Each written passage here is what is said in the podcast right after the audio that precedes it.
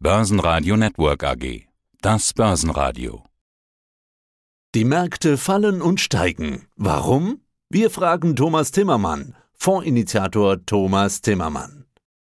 Mein Name ist Thomas Timmermann, ich bin CEO bei Timinvest und der Fondsinitiator des Timinvest Europa Plus Fonds. Der DAX verharrt in einer Seitwärtsspanne, als hätte jemand nach der Rallye der ersten beiden Handelswoche irgendwie den Stecker gezogen, so plopp bewegt sich der deutsche Aktienindex seitdem nicht wirklich vom Fleck. Ja, wie sieht es denn charttechnisch aus? Ja, charttechnisch sieht es sehr gut aus. Nach diesem fulminanten Start ins Jahr mit fast äh, 10 Prozent in, in wenigen Tagen, Wochen, hätte der DAX ja auch durchaus konsolidieren können und zwar runter bis auf das Niveau 14.800 oder noch weiter runter bis auf das Niveau so 13.700. Da ist die 200 Tage und 100 Tage Linie. Hat er aber nicht getan. Er hat die 15.000 verteidigt, entgegen Sentiment, entgegen allen Bären etc. Und ja, der konsolidiert jetzt seinen erfolgreichen Start des Jahres ab. Und es gibt eigentlich keinen Grund aus technischer Sicht, warum es da jetzt nicht äh, in den folgenden Wochen weitergehen sollte. Ja, und der Eurostox, hm, was ist mit dem? Der bleibt auch oben, will nicht runter? Ja. Ja, der Euro-Stocks ist ja auch sehr bankenlastig und hat eigentlich die stärkste Performance, noch eine noch stärkere Performance als der DAX bisher hingelegt. Also ist plus 10,2 Prozent der Index und ist im Moment zum Beispiel, wenn wir uns die 100, 200 Tage Linien anschauen, 10,4 Prozent über der 100 und 11, fast 12 Prozent über der 200 Tage Linie. Super starker Run und auch dieser Index verteidigt zurzeit die 4000 Indexpunkte, eine ganz äh, vergleichbare Marke vielleicht wie die 15.000 beim DAX und geht einfach seitwärts und äh, baut diese Überkauftheit von den ersten zwei Wochen im Jahr wieder ab. Europa und seine Aktien haben wieder Plus. Naja, aber wie nachhaltig ist dieses Comeback? Der DAX hat eine Performance jetzt, du sagtest vorhin, von fast 10%, 9%, also korrekterweise 8,5% year to date und der Jones nur 2,4%. Warum ist Europa gegenüber USA so stark und was machen die anderen US-Börsen, wie zum Beispiel der S&P 500? Ja, also die Gründe, warum, warum Europa so gut ins Jahr gestartet ist, war einmal USA induziert, fallende Inflationszahlen, die einfach die Fantasie geschürt haben, wenn sie dort fallen, werden sie mittelfristig auch in Europa fallen. Dann ganz, ganz wichtig die China-Öffnung, also der Abbau der Covid-Restriktionen und last not least dürfen wir nicht vergessen, wir haben ja eine Sondersituation in Europa. Wir lesen es ja nach wie vor immer noch in den Zeitungen wegen dem Ukraine-Konflikt, den Gaslieferungen etc. Aber der Gaspreis im Moment ist seit Jahresanfang minus 29,4 Prozent. Und der Strompreis ist minus 23,3 Prozent. Das sind nicht Jahreszahlen. Das sind wir schreiben heute den 27. Januar. In 27 Tagen ist der Gaspreis um fast 30 Prozent gefallen und liegt im Moment auf einem absoluten Niveau vor dem, vor dem ganzen Ukraine-Konflikt. Und ich glaube, das hat zusammen mit der Technik, dass die europäischen Aktienmärkte auch alle ihre Abwärtstrends verlassen haben, die 200-Tage-Linien durchbrochen haben, dazu geführt, dass wir diese, diese starke Eröffnungsrallye hatten Anfang des Jahres. Wo stehen denn S&P 500 und Nasdaq derzeit? Ja, der S&P 500, der steht im Moment so bei 4060 Indexpunkten und Nasdaq bei 12.051. Und die amerikanischen Märkte haben jetzt in den letzten Tagen stark aufgeholt. Und die Lage dort ist extrem spannend, weil alle beiden Indizes sind jetzt gerade dabei, ihre Abwärtstrends zu, zu brechen. Also sie sind genau dran. Der Nasdaq ist sogar genau an der 200-Tage-Linie dran. Und die Charttechniker werden einfach begeistert sein, weil äh, wenn, wenn es der Index schafft, da durchzugehen, dann haben wir eine Bodenformation. Äh, das kann man dann auch äh, relativ gut ableiten, was da wo das hingehen kann. Das geht dann so in Richtung 13.800 Indexpunkten und da könnte also eine richtig schöne Rallye kommen. Ähnlich übrigens, wie wir es beim DAX gesehen haben. Da hatten, haben wir das ja alles hinter uns. Genau dort haben wir auch den Abwärtstrend gebrochen, die 200-100-Tage-Linien. Genau das haben wir gemacht. Das steht jetzt bei den US-Börsen an.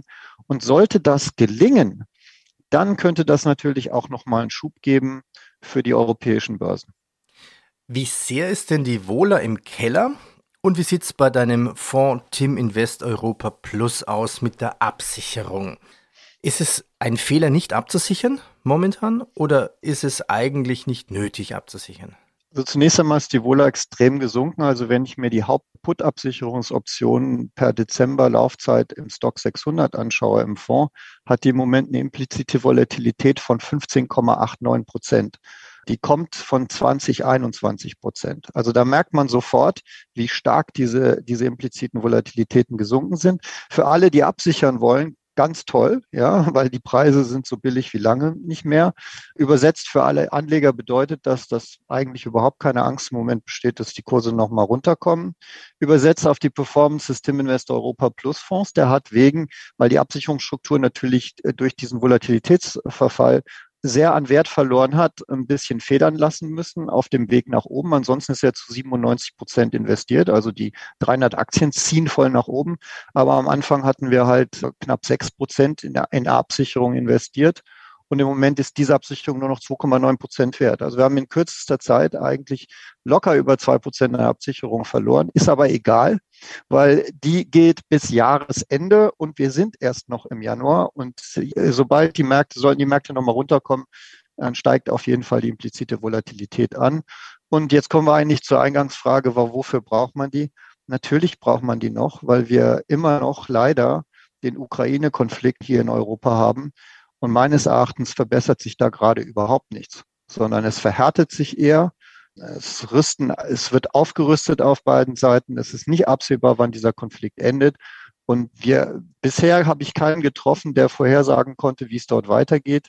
Und das ist natürlich ein Damoklesschwert. Deswegen muss man meines Erachtens, gerade wenn man in Aktien investiert ist, auch eine Strategie oder einen Plan B haben. Das da finde ich, das finde ich einen unheimlich guten Hinweis, denn ich habe so das Gefühl, es ist eingepreist und naja, es ist Thema mittlerweile, also bis auf jetzt letzte Woche vielleicht diese, diese Panzerlieferungsdiskussion. Es ist eingepreist und keiner interessiert sich mehr dafür. Es ist in den Nachrichten Position 4, 5, 6 geworden. Also den Eindruck habe ich nicht. Ähm, und ich, ich bin auch, äh, ich wehre mich innerlich dagegen, einen Krieg einzupreisen. Das passt nicht.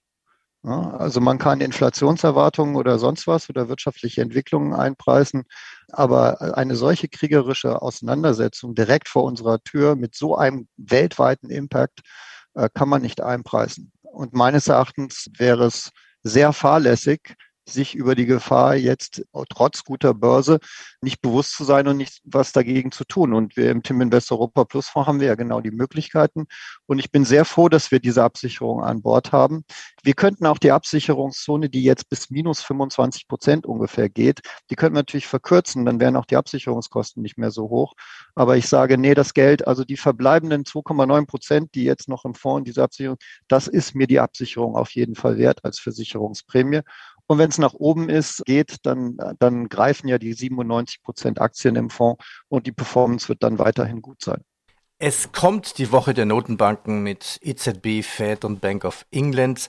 Also wir sehen ja Bremsspuren und die Fed will anscheinend nicht überdrehen. Also ich kann mir vorstellen, dass die US-Notenbank jetzt doch auf die Bremse treten wird, mit 25 Basispunkten noch einen kleinen Schritt machen wird. Was erwartest du von der EZB und von der Fed?